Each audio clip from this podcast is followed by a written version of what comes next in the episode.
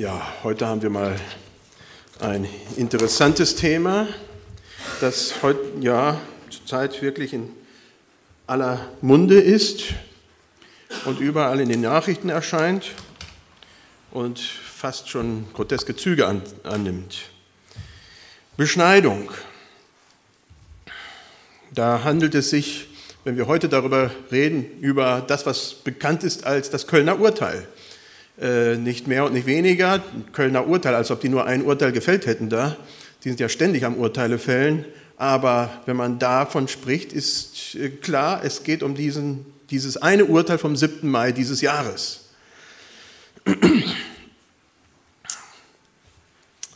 Für mich ist es interessant, äh, warum dieses eine Urteil so Furore in unserem Land schlägt. Und natürlich hat das natürlich seine Vorgeschichte. Äh, wir sind hier in Deutschland und nicht in sonst einem anderen Land. Es wäre egal, in welch einem anderen Land es wäre. Es würde vielleicht nicht in dem Ausmaß äh, solche Wellen schlagen. Obwohl das natürlich auch in anderen Ländern heiß diskutiert wird, in den USA schon seit einigen, einigen Jahren. Und in, in Schweden gibt es auch ein Urteil darüber aber in, in der Emotionalität ist es vielleicht hier doch ein bisschen einzigartig. Warum lässt man das nicht ganz einfach, ganz normal durch die Gerichte laufen? Normalerweise wäre es, dass jetzt von Köln das weitergeht, das nächsthöhere Gericht, und möglicherweise würde es da schon gekippt sein und dann wäre das überhaupt gar kein Thema mehr. Aber nein, dieses eine, dieser eine Urteilsspruch hat sehr viel in unserem Land bewegt.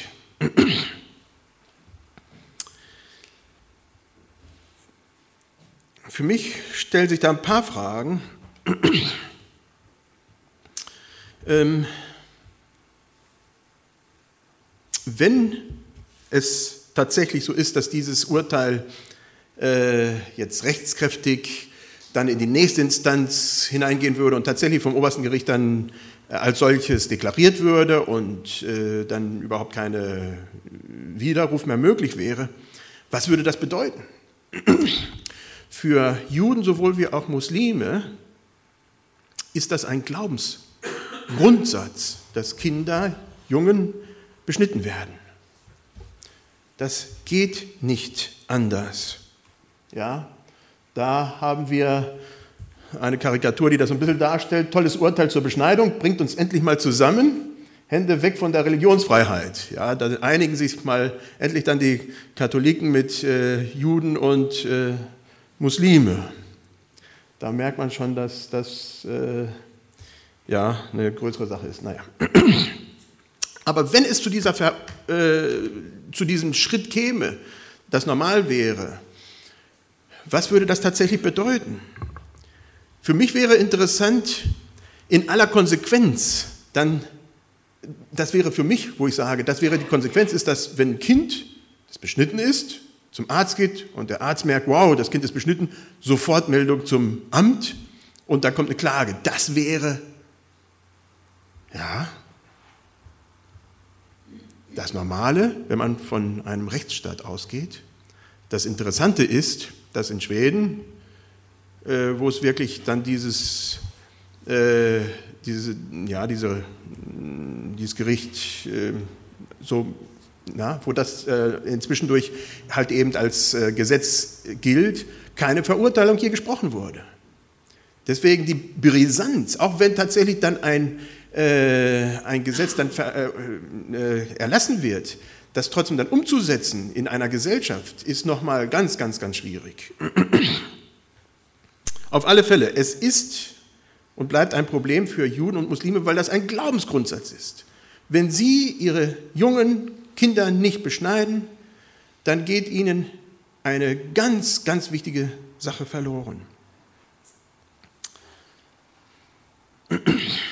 Auf alle Fälle, denke ich, ist den meisten sehr klar, auch die, die in dem Bereich Recht sprechen, dass in den allermeisten Fällen trotzdem äh, ja, nach wie vor Beschneidung geben wird, die dann halt eben illegalerweise durchgeführt werden und äh, wo es dann für die Jungen nicht so positiv ist wie wenn es im Krankenhaus unter besseren Umständen passiert. Und natürlich würden auch eine kleine Gruppe aus Frust und Ärger auswandern. Trotzdem, bei medizinischer Indikation, das heißt, wenn wirklich eine Beschneidung notwendig ist, darüber sprechen wir nicht. Es geht rein um dieses Thema der rituellen Beschneidung, wo es um viel, viel mehr geht als um die Beschneidung. Es geht um, um Glauben. Da steht dann in, bei Paulus in Galater 5, wo er sich mit diesem Thema auseinandersetzt, zur Freiheit hat uns Christus befreit. So steht nun fest und lasst euch nicht wieder das Joch der Knechtschaft auflegen. Siehe, ich Paulus sage euch, wenn ihr euch beschneiden lasst, so wird euch Christus nichts nützen. Ich bezeuge abermals einem jeden, der sich beschneiden lässt, dass er das ganze Gesetz zu tun schuldig ist. Ihr habt Christus verloren, die ihr durch das Gesetz gerecht werden wollt und seid aus der Gnade gefallen. Denn wir warten im Geist durch den Glauben auf die Gerechtigkeit, auf die man hoffen muss. Denn in Christus Jesus gilt weder Beschneidung noch Unbeschnittensein etwas, sondern der Glaube, der durch die Liebe tätig ist. Und dann ein paar Verse weiter. Ich aber, liebe Brüder, wenn ich die Beschneidung noch predige, warum leide ich dann Verfolgung? Dann wäre das Ärgernis des Kreuzes aufgehoben. Sollen sie sich doch gleich verschneiden lassen. Also kastrieren lassen auf Hochdeutsch. Die euch aufhetzen. Ihr aber, liebe Brüder, seid zur Freiheit berufen. Allein seht zu, dass ihr durch die Freiheit nicht dem Fleisch Raum gebt, sondern durch die Liebe diene einer dem anderen. Ja, das ist ein Thema, was heute zum Thema passt, diese Verse. Und Paulus hatte eine sehr, sehr, sehr klare Meinung zu dieser ganzen Sache. Wohlgemerkt, ich sage immer, es geht um die rituelle Beschneidung. Wir als Christen sind zur Freiheit gerufen. Ja, wenn man so einen kleinen Knirps dann sieht, dann denkt man, meine Güte nochmal, hier sieht man, was normal ist, halt eben nicht im Krankenhaus die Beschneidung, sondern halt eben von Führenden ihres eigenen Volkes, wo es dann halt eben oftmals äh, nicht so weder hygienisch noch sonst was äh, äh, gehandhabt wird, aber es ist eine schwierige Sache und für die Jungs sowieso. Ja, oder bei den Juden, wenn es dann die Rabbiner äh, ja, durchführen.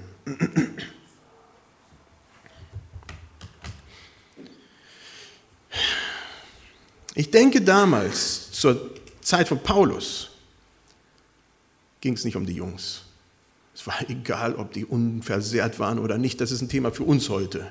Aber mit Sicherheit nicht damals.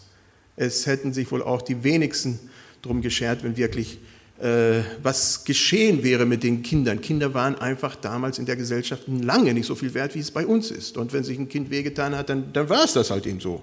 Das zählte nicht. Es ging einfach darum, was bedeutet dieser Akt der Beschneidung. Und da ist Paulus klar, sagt er, Beschneidung hat keinen rettenden Charakter. Und das wiederum von Juden heute sowohl wie auch von Muslimen würde sehr wohl äh, bestritten werden. Das ist das aber, was Paulus sagt. Und zwar ging die Debatte damals um Christen, Menschen, die Christen geworden waren, und dann kamen Juden oder Judenchristen aus Israel und sagten, nein, nein, nein, das genügt nicht, ihr müsst euch noch beschneiden lassen. Und ja, haha, mit der Beschneidung kommen dann tam, tam, tam, 600 weitere Gesetze. Und da sagt Paulus, ihr seid auf dem Holzweg. Das rettet euch nicht.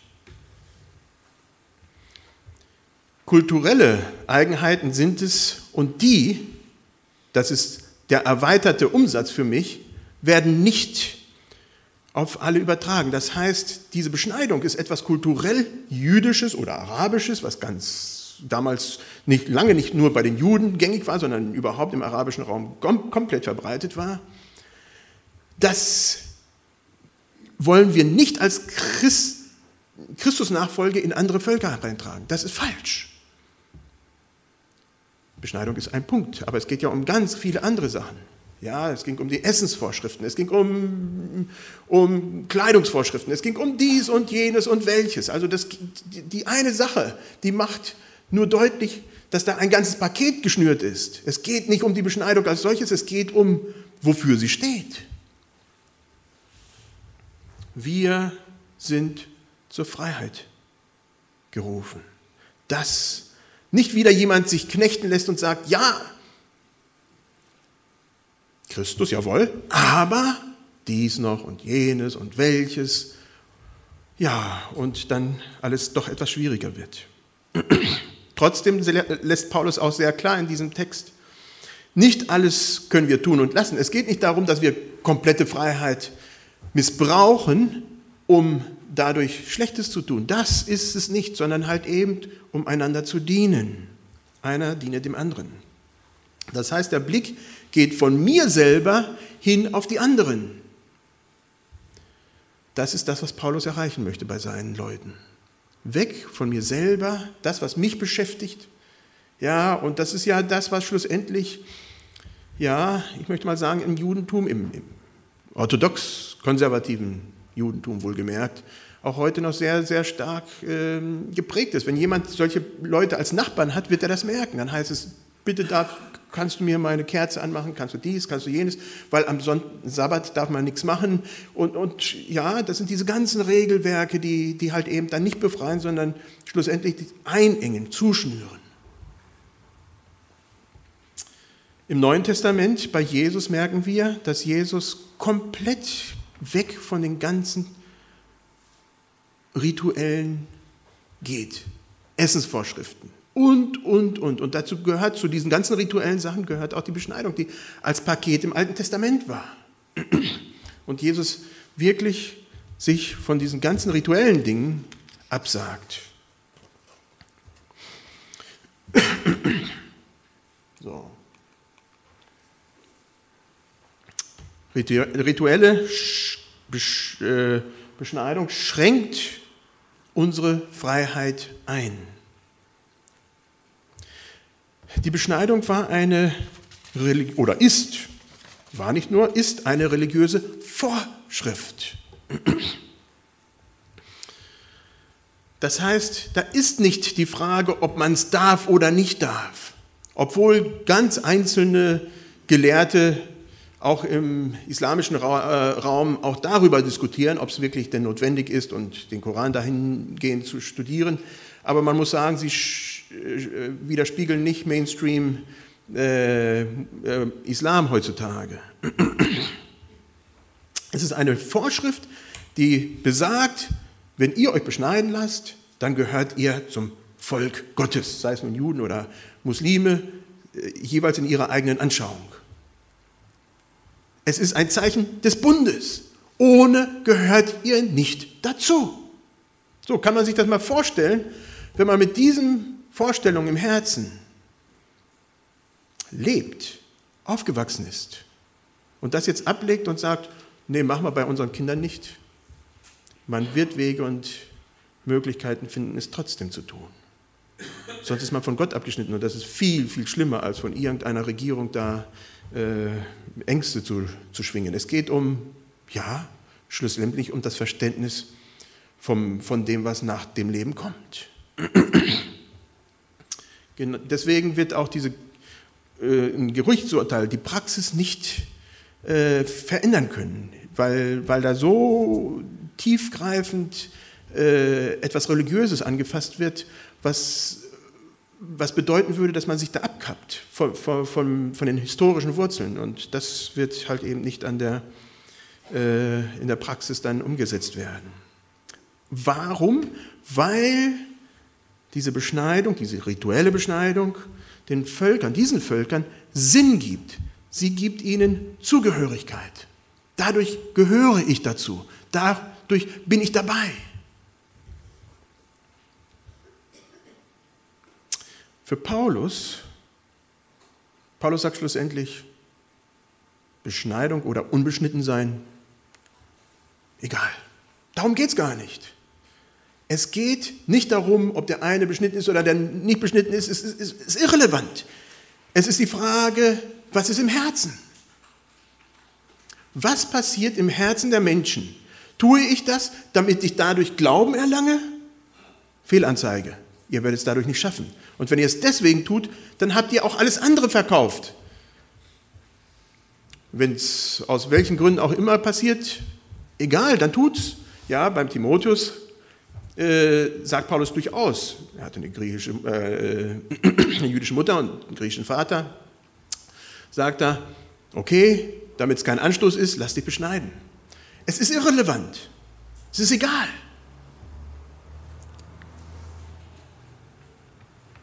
Heutzutage ist natürlich die Frage, ist es tatsächlich so irrelevant? In Deutschland würden viele Ärzte plädieren und sagen, nein, das ist ein Einschnitt und es kann halt eben nach Konsequenzen haben. Es ist ein Einschnitt in die Unversehrtheit der Kinder.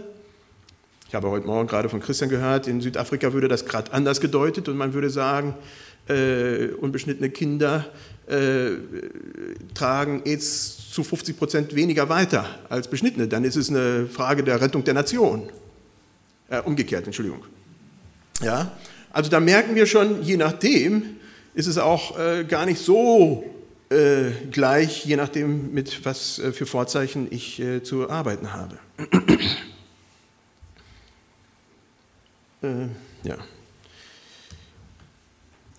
Wir als Christen, und das ist das, worauf Paulus eigentlich hinausläuft, ist, wir sind keine ethnische Nation. Wir sind nicht ein Volk und machen Barrieren drum und sagen, das und das und das und das grenzt uns ab. Christen gibt es in vollkommen unterschiedlichen Schattierungen und Richtungen.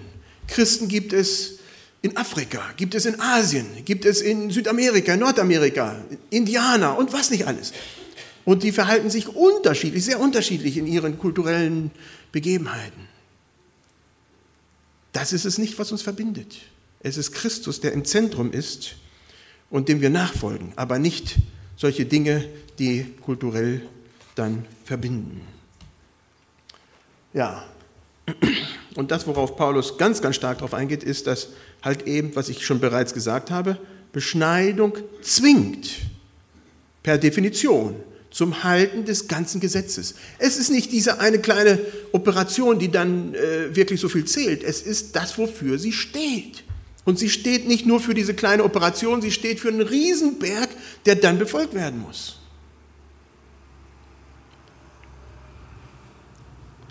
Insofern spricht Paulus ganz klar christliche Ehepaare an, die aus rituellen Gründen meinen, ihren Sohn beschneiden zu müssen und dadurch meinen, ja, vor Gott besser dazustehen. Aber nein, das geht nicht. Keiner, und das ist, was Paulus an anderer Stelle den äh, Pharisäern vorhält, ist, keiner hat es bis dahin halten können. Keiner konnte die ganzen Gesetze halten. Auch Jesus macht das den Pharisäern sehr klar. Sie bürden große Bürden auf das Volk und sie können es nicht halten. Warum soll das jetzt nochmal weitergeführt werden? Paulus sträubt sich dagegen. Das kann es nicht sein.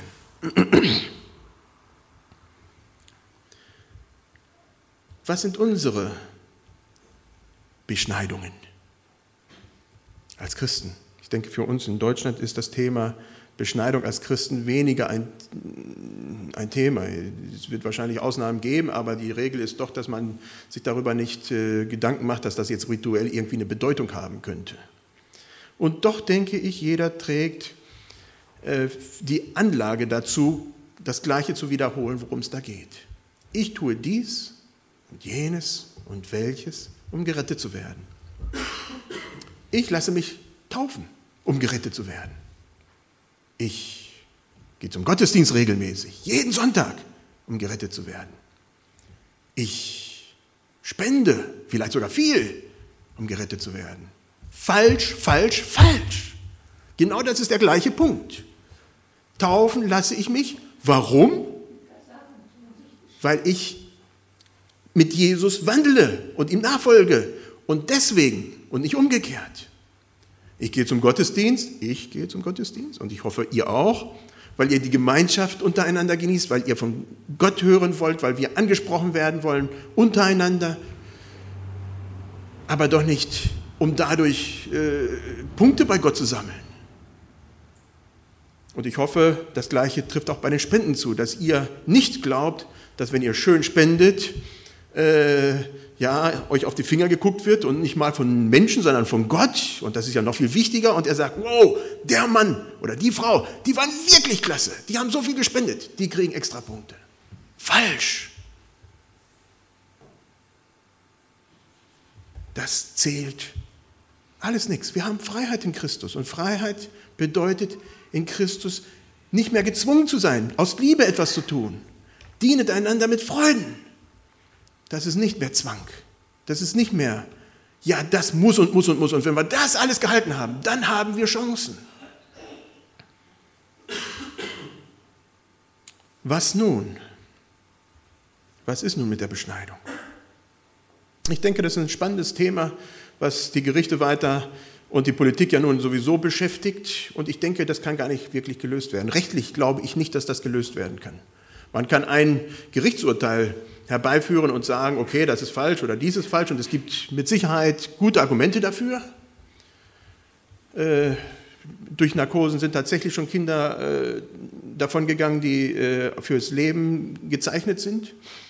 Aber genauso gut äh, kann man auf der anderen Seite politisch argumentieren und sagen, das ist ein soziales Ding, das ist etwas, was viel größere Konsequenzen hat. Das, das ist, da kann man ein Volk nicht mehr in unserer Mitte äh, leben lassen, so wie sie es gewohnt sind, was schon seit Generationen, seit Jahrtausenden so zu leben pflegt. Also das, das wird uns weiter politisch beschäftigen, aber ich glaube, das kann nicht die Lösung sein. Die Lösung schlussendlich liegt viel tiefer, das ist im Glauben.